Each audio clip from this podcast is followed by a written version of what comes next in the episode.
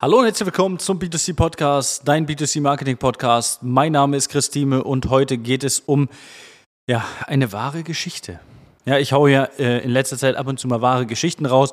Und zwar, wie ein Kunde sieben Küchen nicht verkauft hat. Man muss ja auch mal so eine Geschichten teilen, finde ich. Man kann nicht immer von Erfolgen sprechen. Ja, immer nur davon zu sprechen, wie toll unsere Kunden verkaufen, das bringt nichts. Aber es gibt ja auch, ich sage mal, Kunden, die mal, wie in dem Fall, sieben Küchen nicht verkaufen. Und ich gebe erstmal einen schönen Gruß raus, ja, an äh, den Geschäftsführer. Äh, ich hoffe, bei dir ist soweit alles klar und ähm, ich hoffe, es stört dich auch nicht, dass ich die Geschichte erzähle, aber ich nenne keine Namen, ja, aber das ist eine Geschichte, die muss ich teilen. Gerade weil du auch, also der Geschäftsführer persönlich hat das auch nicht zu verantworten. Das heißt, er ist der Geschäftsführer. Ja, und äh, dann dementsprechend gibt es ja Verkäufer darunter, die das Ganze dann dementsprechend ähm, abarbeiten sollen. Wenn ich mit Unternehmen spreche und wir sind im Thema, äh, die Unternehmen wollen mehr ja, Dinge verkaufen. Ja, egal was. Die wollen mehr Dinge verkaufen. Sei es Terrassenüberdachung, egal was. Und ich sage denen, hey, guck mal, du kriegst die Adressen geschickt, die musst du bloß anrufen und terminieren. Ja, ja, ja, das mache ich, das mache ich. Immer der gleiche Spruch von Verkäufern, aber von teilweise auch von Geschäftsführern. Nee, nee, wenn, wenn wir da was kriegen, dann rufen wir den auf alle Fälle an, das, das wird schon, das klappt schon und da machen wir, da gehen wir richtig aus, wir wollen ja auch verkaufen. Und wir haben mit einem äh, Unternehmen äh, Mitarbeiter gesucht, die haben wir relativ äh, flink gefunden und dann ging es darüber weiter, dass wir dann ins Thema Aufträge umgeschwenkt sind. Und er hat auch viele Leads bekommen zu einem echt attraktiven und guten Preis. Und irgendwann schickt er uns so, ja, das hat alles nichts gebracht, ich kündige. Danny sagt, hey, warum, weshalb, was war los? Ja, hier kommen nicht genügend Leads rein. Okay. Wir geguckt und da meinte Danny zu ihm, hey, schau mal, ich rufe die mal an oder lass die anrufen und wir machen da definitiv nochmal ein paar Termine raus. Und dann wurde es, ähm, ja, sehr spannend, muss ich sagen. Ähm, wir haben das dann unserer äh, Backoffice-Dame gegeben, die hat das Ganze dann mal durchtelefoniert, hat dann innerhalb von 45 Minuten 13 Leute erreicht, 20 hat sie angerufen, 13 auch am Telefon gehabt und jetzt kam der Knaller. Von diesen 13 Leuten haben wir sieben gesagt, ja, wir wurden nicht angerufen und deswegen haben wir woanders gekauft. In der heutigen Zeit, wo alle nach Aufträgen betteln, wurden da Aufträge verschenkt.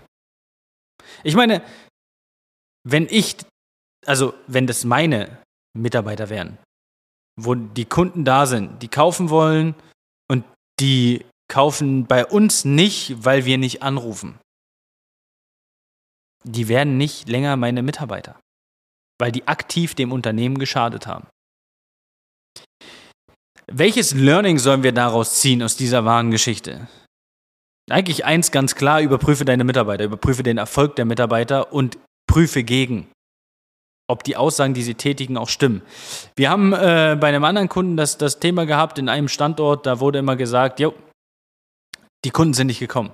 Es gab aber keine Rückmeldung, ob der Termin abgesagt wurde, ob nochmal Kontakt äh, festgestellt, also ob nochmal Kontakt zu dem Kunden aufgenommen wurde oder ähnliches. Es war immer nur, der ist nicht gekommen.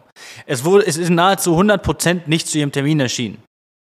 Und ich bin mir sicher, dass nahezu nicht 100% nicht zu ihrem Termin erschienen sind, sondern dass einfach Dinge nicht verkauft wurden. Küchen nicht verkauft wurden beispielsweise. Und dann ist es natürlich einfach zu sagen, der kam nicht, als zuzugeben, dass man die nicht verkauft hat. Weil dann stellt man ja so ein bisschen seine Kompetenz gegenüber des Chefs, seine Verkaufskompetenz gegenüber des Chefs in Frage. Und deswegen müssen Unternehmen eine, ähm, ja, eine zusätzliche Überprüfung, gerade bei diesen Online-Leads, ja, gerade bei Online-Leads, aber auch bei allem anderen, muss es eine zusätzliche Überprüfung geben. Es muss quasi ein Vier-Augen-System geben. Und wenn man ein Vier-Augen-System einführt, wird man merken, dass plötzlich die Ergebnisse auch andere wären und dass man auch eine bessere Statistik bekommt. Wir haben, wir haben zum Beispiel bei einem Unternehmen ein Vier-Augen-System eingeführt. Das heißt, Rückmeldung vom Verkäufer und dann nochmal angerufen von der Telefonistin. Telefonistin sagte dann, hey, ich bin von hier und hier, wir wollten nochmal wissen, wie war der Termin? Gab es keine Information zum Termin? Keine, äh, äh oder, also nehmen wir das Beispiel, gab es keine Informationen zu dem Termin. Dann war es einfach so, dass der Kunde auch angerufen wurde und gefragt wurde. Weil es ganz klar ist, wenn keine Information zu dem Termin vorliegt, was ist passiert, wo landet der Lead? Und nur so kann man auch wirklich sicher gehen, dass man ja, mit den Online-Leads oder generell mit allen Kunden das Optimum rausholt. Weil wenn ich kein System des Follow-ups habe, der Nachverfolgung, dann brauche ich mir jetzt Unternehmen nicht wundern, wenn mir Umsatz flöten geht und die zum Mitbewerber gehen. Weil der Mitbewerber hat's. Der Mitbewerber hat ein Follow-up-System. Deine Mitbewerber haben ein Follow-up-System. Die Kunden kommen nicht zu dir, weil du so einen tollen Namen hast. Die Kunden kaufen nicht bei, bei dir, weil du so einen tollen Namen hast, sondern weil es ihnen gut verkauft wurde. Oder weil natürlich Empfehlungen und so weiter, es gibt noch andere Themen.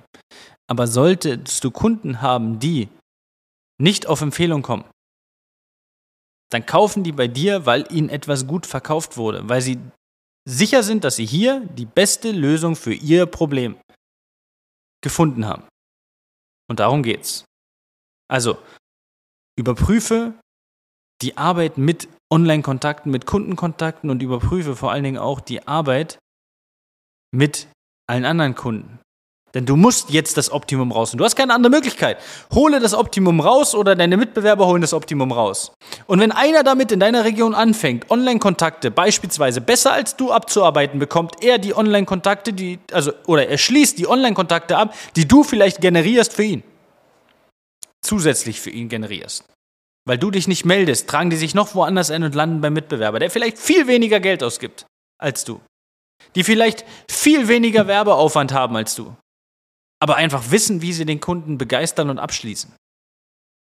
Und da kannst du nicht dich hinsetzen und sagen, ja, wir sind ja schon seit so lange hier und deswegen wir verkaufen das schon und die Kunden kommen, weil XY. Nein.